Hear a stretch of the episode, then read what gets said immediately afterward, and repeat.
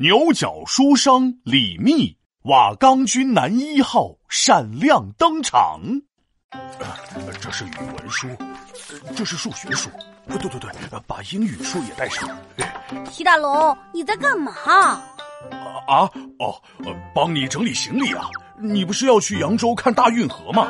路上也别闲着了，多看书，多学习，早日和王静静来看齐。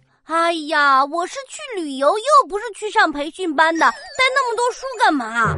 再说了，路上那么颠，晃过来晃过去的，什么字都看不见，眼睛都花了。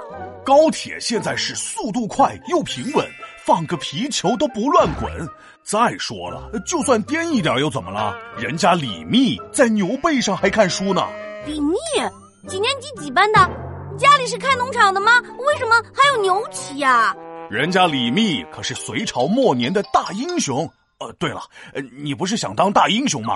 还不跟李密好好学习学习啊？啊，英雄也要多看书啊。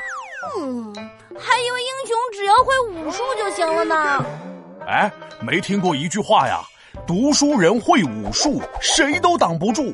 能文又能武，事事能做主。嘿嘿，原来大英雄也不是这么好当的呀。嘿嘿，那是当然。隋朝末年，因为朝廷的各种压榨，百姓们终于忍无可忍，各地都爆发了起义。在众多起义军里，实力最强的就是瓦岗军，而李密则是瓦岗军的首领。这个李密能当首领，可和他自身的努力分不开。他从小就爱看书、爱学习，思考各种小问题。有一回，李密骑着头牛去找朋友。哎，等等，牛不是用来种地的吗？咋还能骑呀？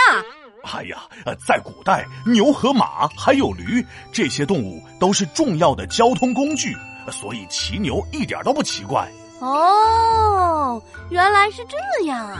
毕竟牛不如马，速度要慢得多，所以李密一想，这路上的时间闲着啥都不干，不就浪费了吗？于是李密想到了一个好方法，他把一整套《汉书》挂在了牛角上，然后取出其中一本，就骑在牛背上认真的看了起来。这样赶路和看书都不耽误。哈哈哈！这个李密可真是一点儿时间都不浪费。这时，隋朝大臣杨素刚好路过，看见李密正在牛背上读书。杨素就跟在他身后，发现李密沉浸在书里，完全忘记了外面的世界。于是杨素问他：“这位年轻人，你叫啥？你叫啥？埋头看书不能自拔，在看啥？在看啥？什么好书手上拿？”虽不知道他看的啥，但做一天腿准麻。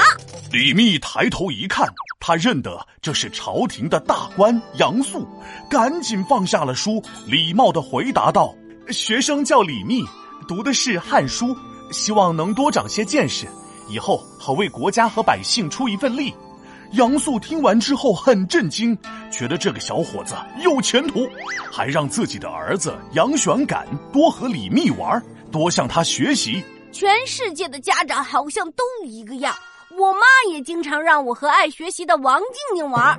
因为这件事，李密得了一个称号，叫牛角书生。而他可不仅仅会读书哦，他还是个谋略过人的将军。后来杨玄感起兵反抗隋炀帝的时候，李密给他出了上中下三个策略，但是万万没想到，杨玄感选了其中的下策。结果两个多月就失败了，兵败后的李密最终投奔了瓦岗军。那后来呢？后来，哎，后来就等你从扬州回来后再讲吧。再不出发，你可就赶不上动车了。皮大龙敲黑板，历史原来这么简单。瓦岗军首领叫李密，从小学习很努力。牛背上看书不容易，能文能武闯天地。